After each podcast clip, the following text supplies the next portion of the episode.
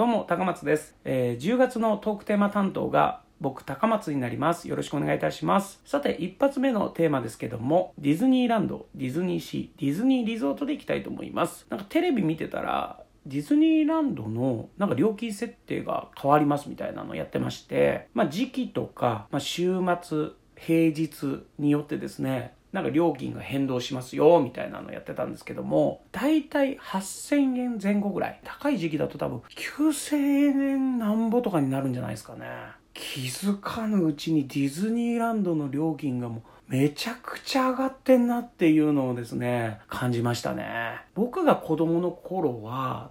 多分5000円ぐらいだったと思うんですけども多分ワンデーパスポートで5000円でそれと他にあのチケットっていうのがあってそのメモ帳ぐらいの大きさでなんか ABCD みたいなアルファベットが書いてあってで A だったらこの乗り物とこの乗り物乗れますよとか B だったらこれとこれですよみたいなチケットなんですよねそういう。A2 枚 B2 枚みたいなこう2枚綴りぐらいだったと思うんですけどもそれを家族で行った時に家族で何冊か買ってで最初の方はやっぱメインどころのね人気のアトラクションに並んで乗ってで後半に行くにつれてその割り振りがうまいこといかずなんか1枚だけチケット余ったからじゃあその1枚使って僕1人で乗ってくる？みたいなそういう記憶がありますね。まあワンデーパスポートでで学生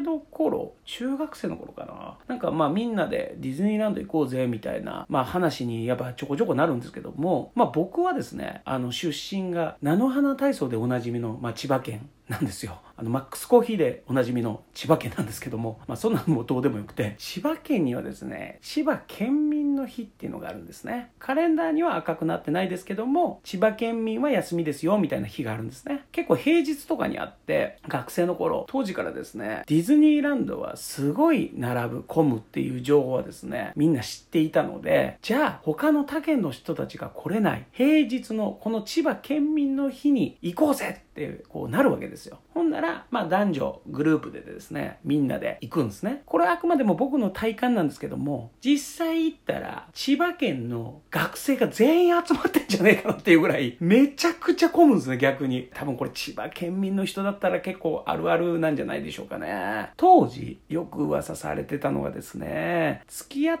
た彼女と初デートでディズニーランドに行くと別れるそういう噂が、まあ、あったんですね。でこれはどういったことかというと、まあ、付き合いたてで、まあ、ディズニーランドとか行って何十分とか、まあ、1時間とかね並んだ時に学生ですからそんなにねお互いの引き出しがないゆえにだんだん並んでてしんどくなる。で最初の方は楽しくおしゃべりしたりとかしてディズニーランドに来たっていうこともテンション上がってる。がしかしだんだん体力も削られテンションも削られだんだんこう話すこともなくなってただただ長い行列を無言で2人で並んで待たなくちゃいけない。ってなった時にだんだんこの気まずい空気になってって女の人があれこの人といても楽しくないなっていうような錯覚が起こり振られるってっていうことが多分理由なんじゃないかなと僕はね思っていたんですよ当時。なので僕もですねあの当時付き合ってた彼女とですね あのディズニーランド行きまして。でその情報はもちろん入ってるわけですから。絶対振られたくないですからね、えー入園から閉園までずー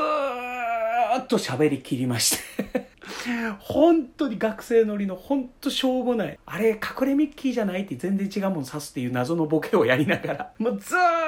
と喋り切って帰りの電車で廃人になって帰ってくるっていう記憶がありましたね。いやでもまああれもねいい思い出の一個ではありますけどね。でまあディズニーランドといえば夢の国ですよ皆さん。でもね夢の国でもねやっぱ苦い思い出っていうのがありまして。あの大阪にまだ住んでた頃に、まあ、東京のお仕事に呼んでいただいてそれが何かというとそのディズニーランドでロケをする。もうこれはね、もうめちゃくちゃ嬉しいわけですよ。なんか嬉しいじゃないですか。お仕事でディズニーランドでロケできるって。すごいテンション上がるわけじゃないですか。で、周り見たらね、こう有名なタレントさんとかもいたりとかして。で、僕らはですね、大阪のペーペーの若手が、どうもよろしくお願いしますみたいなペコペコしながら、まあ挨拶とかして。ほんなら、じゃあ、みんなで楽しもうみたいな。わーみたいな。ことをねやっててそれはもうテンション高いですよね。でそのロケの内容が何グループかに分かれて最後パレードそれもパレードもその当時やってた参加できるパレード一緒にパレードの後ろをなんか踊りながらついていけるパレードがあったんですけども、そのパレードで合流しましょうっていうような、なんか流れがあったんですね。その時担当していたディレクターさんが、まあそのグループに1人ずついるわけですよ。だから3名いるんですね。この3人の連携が、なんかうまいことなんかいかなかったみたいで、どんどんロケスケジュールももう押してきちゃって、このパレードになんか間に合わない、間に合うみたいな、なんか話とかにどんどんどんどんなってきて、で、僕らはそのペーペー芸人なんで、そのディレクターさん僕らになんか一切気づかないんですよね。もうイライラしてんのも全面に出てたし、愚痴みたいなのも僕らの目の前でガンガン言ってたんで、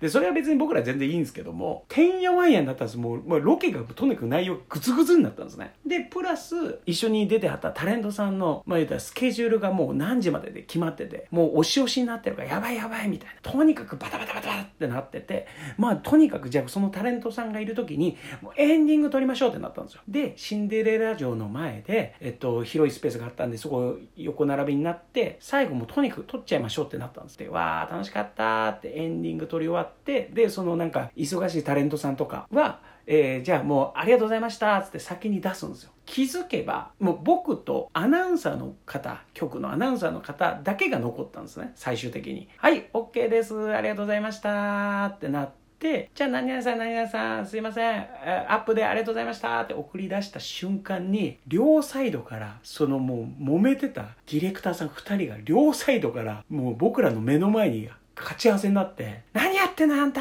何がですかあん、あなたがどうのこうのでしょうとか言って、うわー揉め始めて。ディズニー、ロケやってるから、ディズニーランドの周りには、もう人だかりもできてるわけですよ。その中でディレクターさん二人が大声で大喧嘩になって、こんなの夢の国でも何でもないっていう風に思ったのが、未だに鮮明に覚えてますね。あれはしんどかったなもう一気に夢から覚めた瞬間でした。はい。ということで以上です。ありがとうございました。